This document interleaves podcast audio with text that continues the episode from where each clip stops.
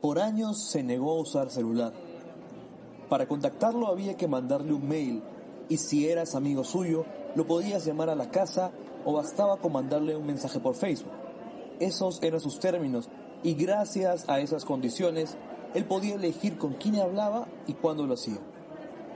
La comunidad teatral sabía de esa extravagancia que solo se pueden dar algunos. Vivir sin depender por completo de la tecnología y del Internet lo hacían un renegado digno de admirar. Fue por eso que causó tanta extrañeza verlo chatear por WhatsApp durante uno de sus ensayos. Alberto Isola, el ícono del teatro peruano, había entrado en la Matrix. Bueno, ahora, por como está todo, lo hubiera tenido que usar de todas maneras. O sea, cuando empezó la cuarentena, evidentemente, si no lo tenía, lo iba a tener que tener. Eh, empezó en el verano, no este verano, sino el verano pasado, porque mi madre se puso muy mal, después falleció, y mis hermanos insistieron en que yo tuviera un celular. Esto venía después de, de varias insistencias de varios lados de mis compañeros de trabajo, de mis socios de escena contemporánea. Y entonces, bueno, esto ha sido en noviembre del 18. Lo uso bastante, a pesar mío. ¿no? Yo no quería tenerlo, pero evidentemente se volvió una necesidad. Lo uso mucho más de lo que me gustaría. Ya se ha vuelto como una especie de eh, elemento esencial. Creo que también mucho más ahora. Alberto dice que los celulares nunca lo convencieron. La razón es sencilla las personas pierden la capacidad de concentrarse en lo que está sucediendo en el aquí y ahora. ¿Cuántas veces sacaron el celular y lo revisaron en medio de una conversación? Bueno, personas como Alberto detestan eso. Porque siento que a mí me gusta estar en un sitio y nada más, o sea, por ejemplo, es como ahora tú y yo estamos conversando si yo estuviera pendiente del celular, no estaría realmente conversando contigo. Si yo voy al cine y, la gente está con el celular, digo, no estás viendo la película, ¿Qué es lo que pasa con el teatro. A mí lo del celular en el teatro me molesta por varias razones. A una tan práctica como que te interrumpe cuando estás trabajando, pero la otra es porque me molesta porque siento que la gente no se concentra. Y siento que vivimos en una época donde no te concentras, donde, donde la gente está en este famoso multitask que me hincha las pelotas, la verdad. Se pueden decir lisuras, ¿no? No importa. ¿no? Tú las editas. La llegada del celular a su vida no ha sido tan trágica como él se hubiera imaginado. Es verdad que no es un experto, pero se siente cómodo. Es consciente que si es algo torpe con la tecnología es porque todavía se resiste a ella. Felizmente, hay programas y aplicaciones que le encantan. Spotify, por ejemplo, es una de ellas, y ahí es donde escuchará este episodio. Hola a todos, esta es la primera llamada, podcast en el que referentes del teatro nos cuentan sus historias y dan pistas para entender su relación con las tablas. Yo soy Juan Diego Rodríguez y hoy converso con Alberto Isola, actor, director y maestro del teatro peruano. Me resistía a Spotify también hasta que lo descubrí y caí. Ya es un problema porque yo soy un melómano absoluto, entonces cuando tengo mi membresía premium y, cada vez que entro digo, a ver, de repente esto y está. Y me sugiere cosas y he descubierto un montón de cosas que me gustan un montón. Entonces, eso también ha sido un cambio. Y claro, el WhatsApp también eh, ayuda, ¿no? A pesar de que, como te digo, yo trato de desvincularme del celular cuando estoy concentrado en otras cosas. Creo que, que soy un antiguo romántico en ese sentido también. O sea, por ejemplo, me gusta de repente que quedemos en encontrarnos, o me gusta que, o nos encontremos de casualidad, pero no me gusta estar pensando que me estás invadiendo. Es, una cuestión de, invasiones. Yo creo que tiene que ver con el hecho de que, de que hasta, hasta ahora, o sea, ahora ya no, por razones evidentes, eh, yo me paso el día, o me pasaba el día, y espero que me lo vuelva a pasar, rodeado de muchísima gente, de todo tipo entre los alumnos, las alumnas, los, actores, las actrices. Entonces, eh, gran parte de mi vida eh, estoy en contacto con la gente. Y eso es muy bonito, pero llega un momento en que ya no lo quieres, yo por lo menos, ¿no? Donde quiero estar tranquilo y, y quiero que nadie me fastidie y no quiero hablar con nadie. Entonces, genial, quedamos en vernos mañana en tal café, eso me encanta pero no quiero estar hablando en medio de... No, no me gusta. Creo que es eso, creo que es, ha sido siempre una manera de, preservar mi, mi deseo de independencia, si quieres, mi, mi, poco tiempo de, soledad, porque no, no tenía mucho tiempo de soledad. Es como, a mí me gusta ir al cine solo. Bueno, me gustaba, porque de un momento dejé de ir al cine, porque me peleaba con todo el mundo, es tan sencillo como eso, ¿no? O sea, me volví el viejo antipático del cine porque, porque a mí me revienta que la gente hable en el cine. Y claro, también me revienta que coma. O sea, si comes palomitas de maíz, bueno, es parte de la tradición. Pero ahora que te comas todo esto, no puedo, no puedo. El cine, para mí, el cine y el teatro y la música en ese sentido son sagrados, ¿no? Entonces ya no, ya no voy al cine. Pero, pero me encantaba ir al cine solo y no me gustaba encontrarme con nadie. Me molestaba si me encontraba con alguien. No me gustaba la idea. Hace tiempo que le dejó de gustar ir al teatro. Por lo menos en el Perú, Alberto se siente incómodo, observado y eso lo perturba. ¿Cómo es posible que al maestro Isola, el hombre que actuó y dirigió gran parte del catálogo shakespeariano, no quiera ir al teatro? La respuesta está justamente allí. Sin quererlo, Alberto se convirtió en una vaca sagrada y lo peor de todo es que él es plenamente consciente de ello. Mira, eh, yo soy un muy buen espectador en general. Yo soy el tipo de espectador que atrapas muy fácilmente y soy muy respetuoso. ¿ah? Nunca me he salido de una obra, por ejemplo. Nunca.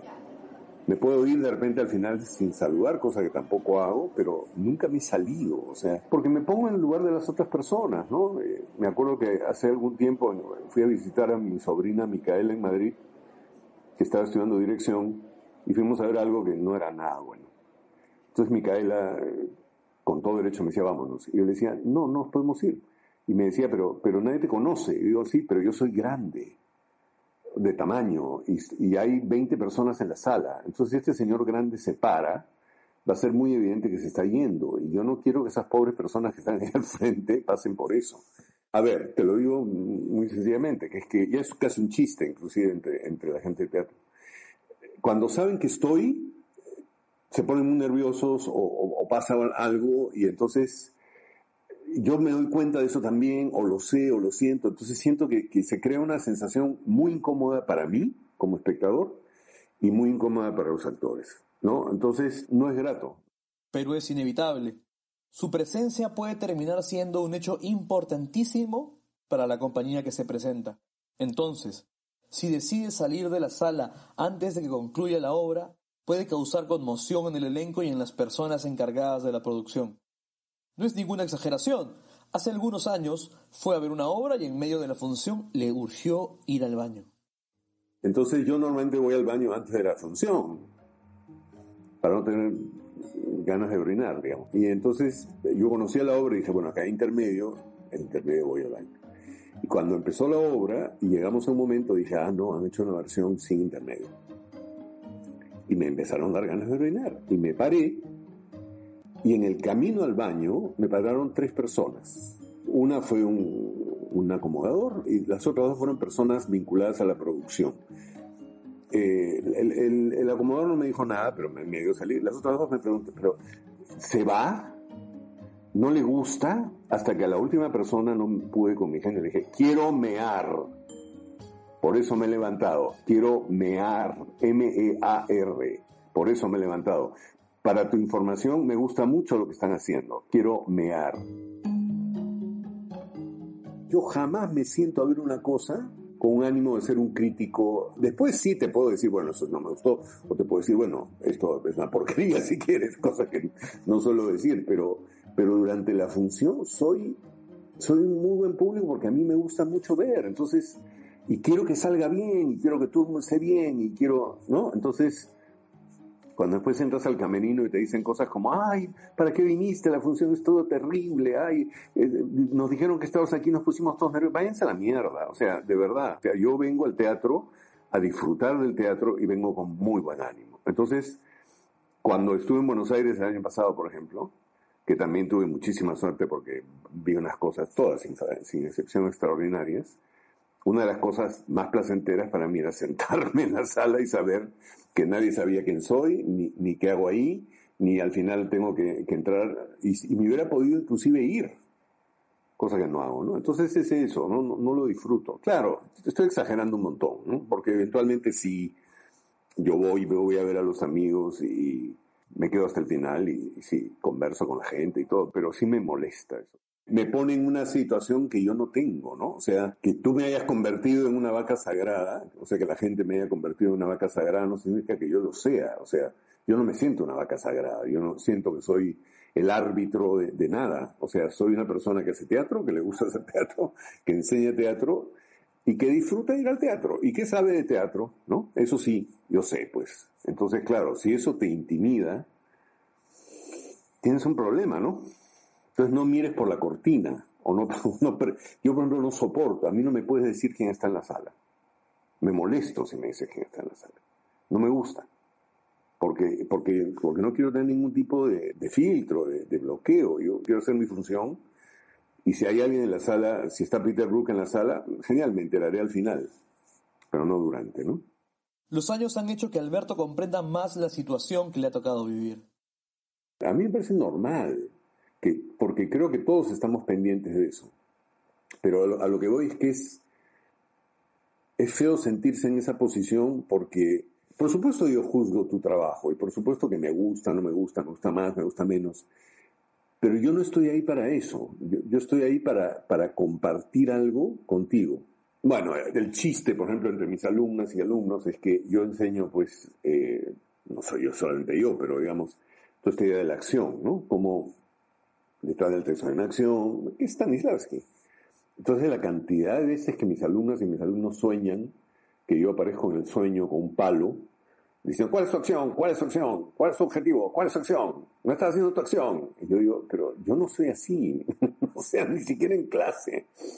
¿No? E, eso es lo que me molesta, pero evidentemente quieren lo que todos queremos cuando alguien nos va a ver, primero que nos vean, Segundo, evidentemente que les guste, y si no les gusta, dependiendo de la relación que tenemos con esas personas, de cercanía o no, a mí, por ejemplo, me pasa, me gusta que me, que me digan que no les gusta y que no les gustó.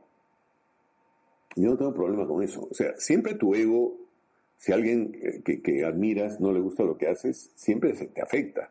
Pero creo que también tengo la capacidad, ya porque tengo muchos años en esto, de, de poder escuchar y muchas veces, la mayoría de las veces, por decirte, sí me interesa. Pueden ser cosas que yo puedo asimilar en mi trabajo, ¿no?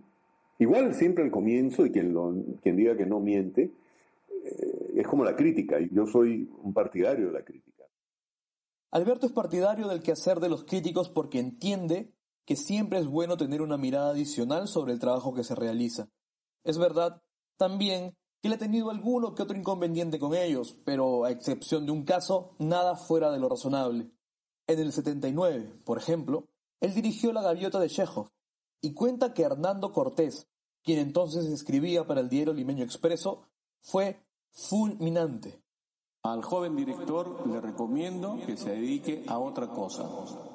A ver, tienes 26 años, has estudiado fuera, piensas que eres bueno, este, crees que has hecho un buen montaje.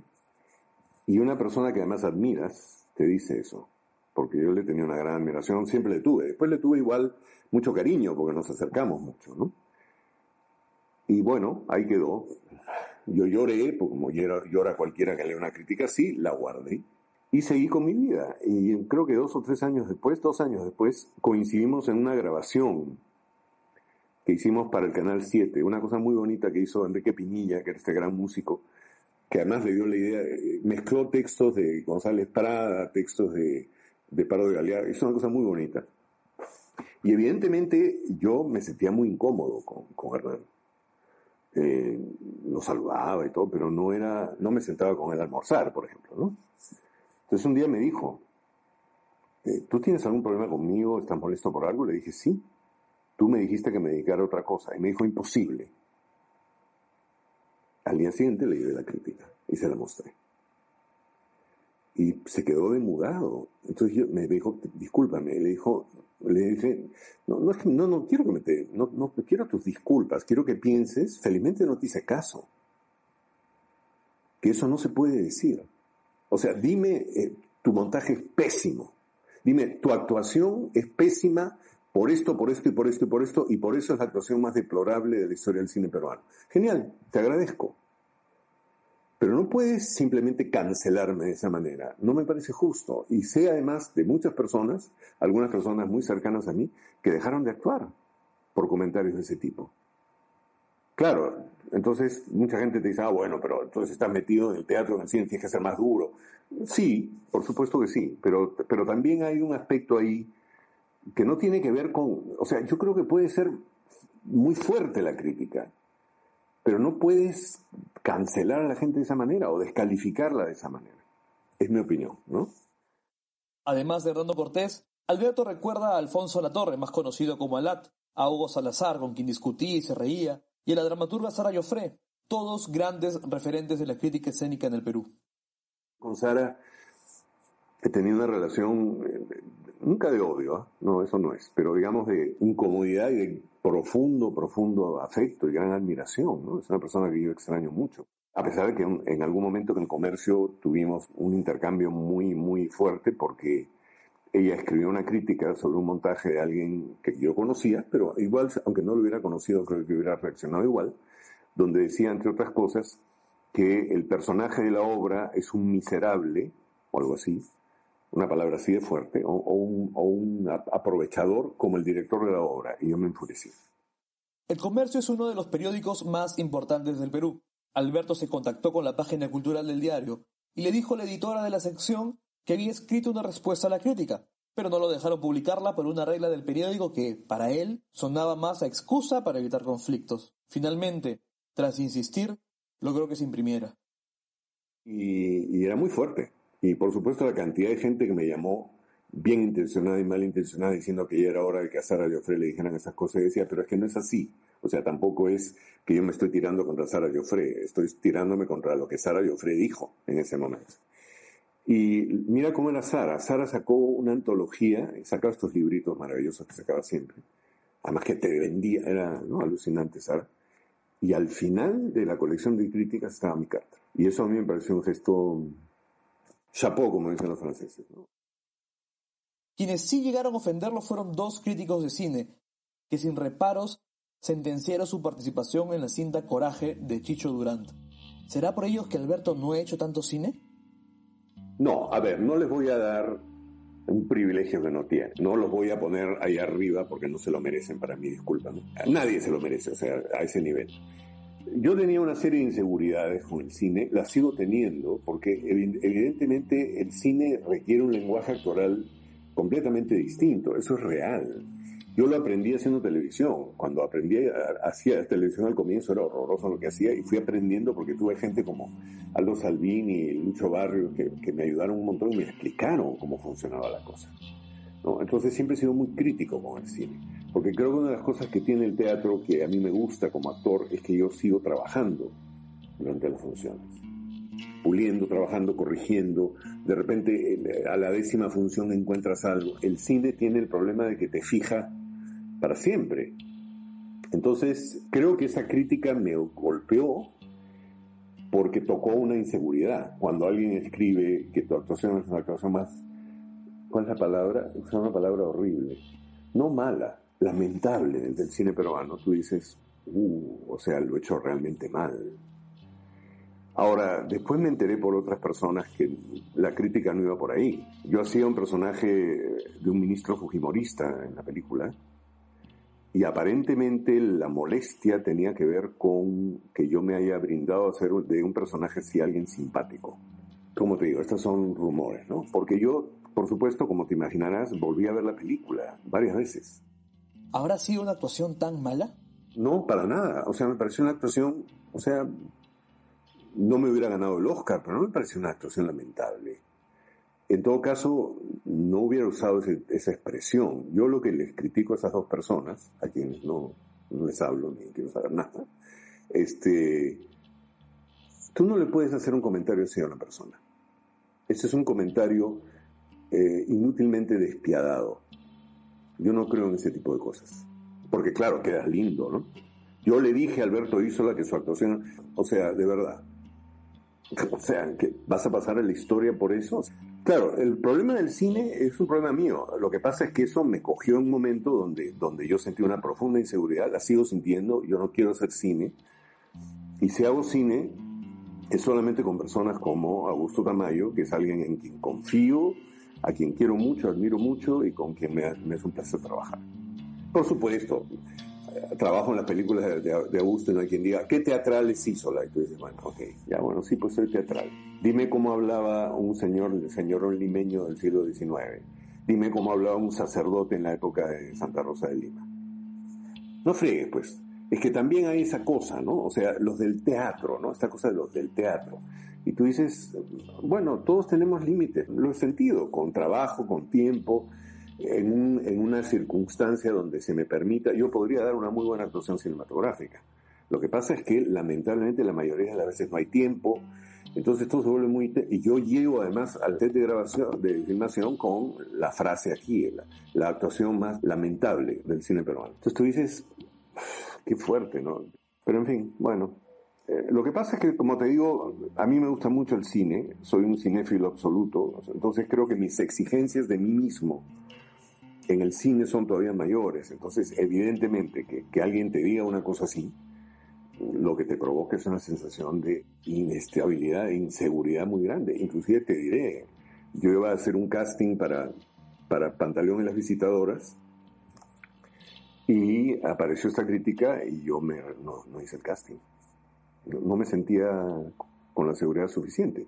Claro, soy una persona como cualquier otra. Entonces, evidentemente, si me, si me sacas el piso de esa manera, me creas pues una sensación de conflicto y, de, malestar y de, y de inseguridad. Me sentí sumamente mal.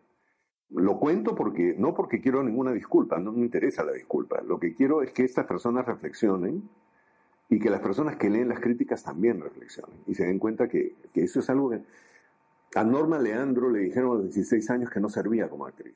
¿Qué es eso? ¿No? Pues, no, la niña Leandro en el papel de tal no funciona por esto, por esto, por esto. Ok, ok. ¿No? No le digas, no sirves para el teatro, mamita. Claro, lo que ella hizo después, que es algo que de repente yo debía haber hecho, se convirtió en una gran actriz de teatro. Yo no me convertí en un gran actor de cine. Pero bueno, no puedes tenerlo todo en la vida, ¿no? Te robo un minuto para contarte sobre Decibelio 85, la casa productora de la que Primera Llamada hace parte. Decibelio 85 es la primera productora peruana de podcast narrativo que desarrolla contenido especializado para empresas y creadores independientes. Si eres un emprendedor o empresario y quieres contar la historia de tu negocio o el crecimiento de tu proyecto, Decibelio 85 es quizás el equipo al que debas contactar. Lo encuentras en su web www.decibelio85.la 85 con número o en Instagram, LinkedIn como Decibelio85. Si les dices que escuchaste de ellos en primera llamada, tendrás un descuento especial. Ahora sí, volvamos con el episodio. En 1971, Alberto Isola montó una versión del Señor de las Moscas de William Golding. El montaje debió haber sido lo suficientemente interesante como para llamar la atención del maestro Luis Peirano, quien muchos años después se convertiría en ministro de Cultura del Perú. Luego de una función, Peirano se acercó para hablarle, y por supuesto que Alberto sabía de quién se trataba. Él era una suerte de grupi suyo después de ver su versión de la obra Peligro 50 metros. El nerviosismo se apoderó de un jovencísimo Alberto, quien hasta el año anterior usaba uniforme escolar. Entonces me dijo, ¿quieres trabajar conmigo? Estoy haciendo un montaje de, Un hombre es un hombre, Bertolt Brecht. Y le digo, genial. Y cuando fui dije, bueno, me permitirá participar. O sea, me permitió, por supuesto. Pero digamos, yo, yo me imaginaba algo mucho más glamuroso. ¿no? Entonces me dijo, bueno, tu trabajo es barrer el escenario antes de cada función y preparar la utilería. Cosa que hice religiosamente. Y sabes que yo no sabía barrer. Y aprendí a barrer. Desde entonces, y siempre que es necesario, Alberto toma una escoba y limpia y acomoda los escenarios en los que trabaja. No es común ver un maestro de la talla de Alberto barriendo escenarios. Cuando di un taller en Buenos Aires, por alguna razón, esto te hablo hace un montón de tiempo, habían desordenado las cosas, yo agarré un cepillo y empecé a, limpiar, y después una de las actrices, de quien me hice muy amigo, me dijo, yo nunca he visto a un profesor, a un maestro de teatro barrer el escenario, me impresionó, le dije, bueno, es algo que todos hacemos. Creo que es una buena, es una buena técnica barrer el escenario. aprendí un montón, aprendí muchísimo. No solamente aprendí mucho, sino todas esas personas se volvieron más tarde mis mejores amigos, mis referentes, ¿no? A nivel teatral y humano, ¿no? Pero religiosamente, y pasó una cosa maravillosa, que es que en la obra, eh, que es una obra de Bertolt Brecht, se hablaba de un pepino y se comía un pepino alguien. Coco Guerra se comía un pepino. Y yo religiosamente conseguía un pepino todos los días. Claro que conseguía un pepino dulce, que no era. En realidad el pepino al que se refería la obra era el pepino largo, el verde. Y nunca nadie me corrigió, no sé si, si creo que, que les daba un poco lástima que yo fuera tan empeñoso y, no tenían como el coraje de decirme, oye, mira, en realidad es otro pepino. De allí en adelante, la vida de Alberto es conocida. Estudió artes escénicas en la Universidad Católica del Perú, luego estudió en la Cívica Escuela del Teatro Piccolo de Milano y en el Drama Center de Londres. Y claro, como director y actor, ha montado casi todo lo que ha querido. Pero habría que recordar que cuando Alberto era niño, quería ser cineasta. Como siempre aparentó tener más edad, no tenía problemas para ingresar a las salas de los cines comerciales y ver las cintas para adultos. Así conoció a Visconti, Buñuel y Kurosawa. Tú, ibas al cine, me acuerdo, el cine San Isidro, que, que está en la esquina de, frente al cine Orrantia, que ahora es una iglesia. Yo vi, creo que casi todas las películas de los años 60 de Berman, las vi todas ahí. ¿No? Me acuerdo haber visto Muerte en Venecia con, con, con este Gianfranco Obrero en, en, el Central o en el Alcázar. Y, yo quería ser un director de cine. Yo quería hacer eso. Pero claro, me parecía muy distante, muy difícil y descubrí el teatro en el camino. Entonces dije, ah, esto puede ser un buen comienzo para eventualmente ser un director de cine. Lo que pasa es que después me enamoré tan profundamente del teatro que dije, no, yo no quiero ser un director de cine. El cine me encanta, yo soy fanático del cine. Puedo ver varias películas seguidas y tengo directores que admiro, que siempre veo, pero a nivel de hacer, lo que más me gusta es, es el teatro. Me gusta, me gusta ese convivio, esa cosa humana. Eh, las cosas mecánicas me, me, ponen un poco tenso. Eh, Siempre me dicen, pero está el director de fotografía. Entonces, sí, pero igual, ¿no? Pero sí, sí me hubiera gustado en algún momento. Ahora ya no. Y siempre me preguntan, ¿no quieres hacer una película? digo, no, no, no quiero hacer una película. O sea, quiero, quiero hacer teatro. Porque no, no es lo mío. Este, me gusta más explorar lo otro. Todavía hay varias cosas que quiero explorar.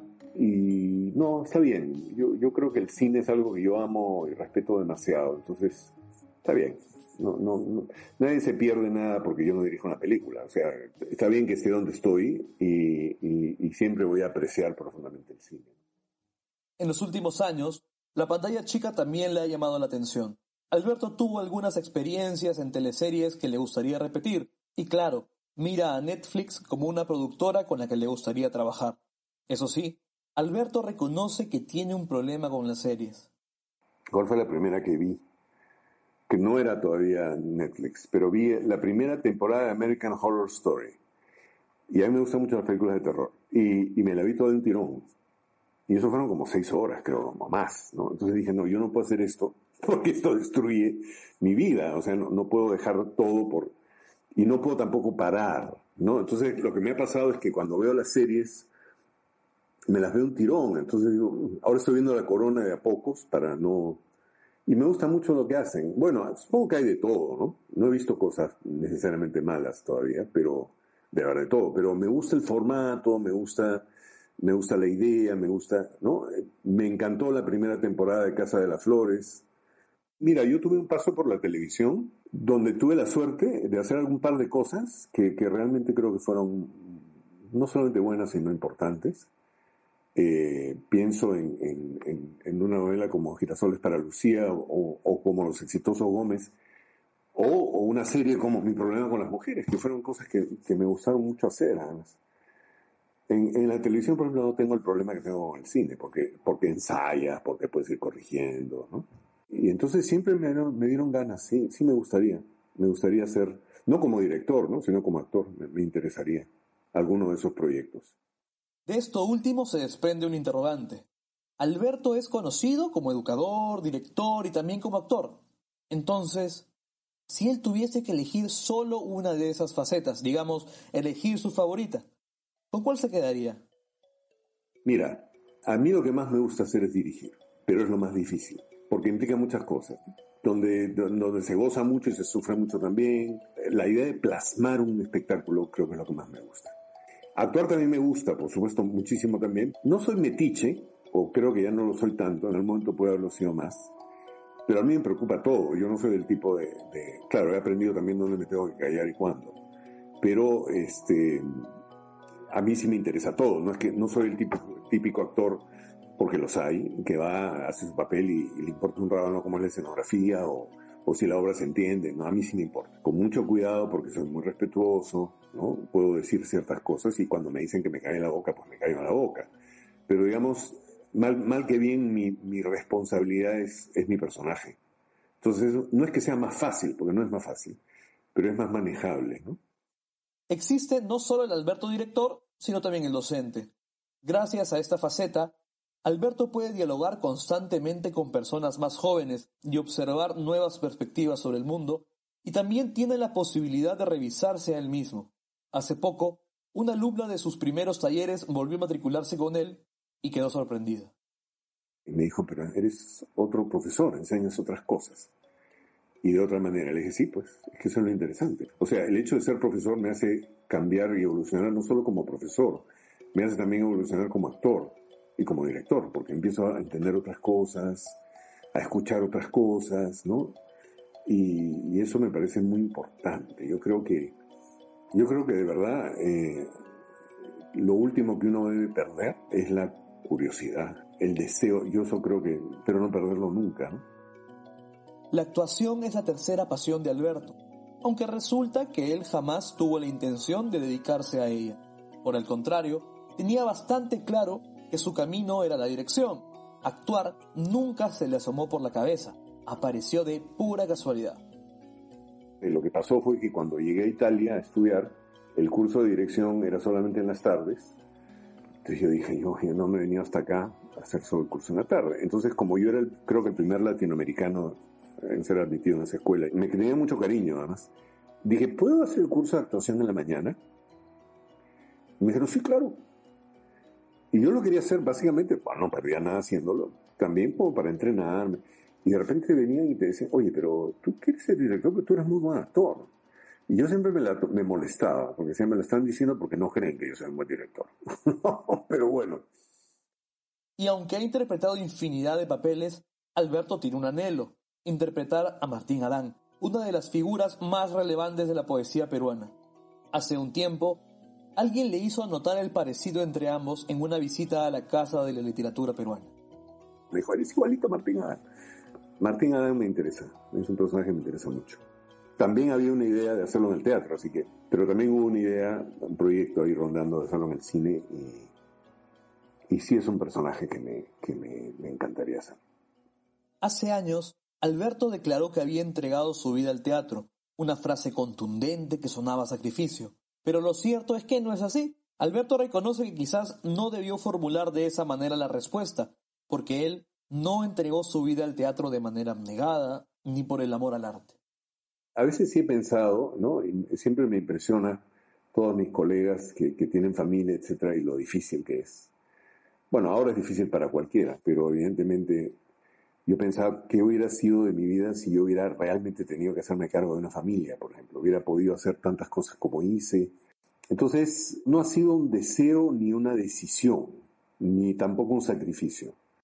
La verdad, Juan Diego, es que para mí el teatro es la vida. O sea, lamentablemente cuando comparo, la vida pierde. es lo que te puedo decir. O sea, no lo sé, me gusta más estar en un ensayo con personas trabajando, tomándome un café en el intermedio con esas personas, viendo las funciones, conversando. Eh, me encanta porque es que siento que cada vez es como una familia distinta, tienes más cercanía con cierta gente y por supuesto no tiene que durar todo el tiempo, entonces también tiene una ventaja, ¿no? O sea, tiene horarios. Creo que es eso, creo que, que un momento, no sé si por cobardía, por comodidad o por lo que fuera, dije, no, no, no, a ver, el teatro es maravilloso, que sea el teatro. Y la verdad es que no, te soy bien sincero, a veces he dicho eso y, y no es que no sea cierto, pero no es tan tremendo como suena. El teatro me ha dado cosas maravillosas me las sigue dando.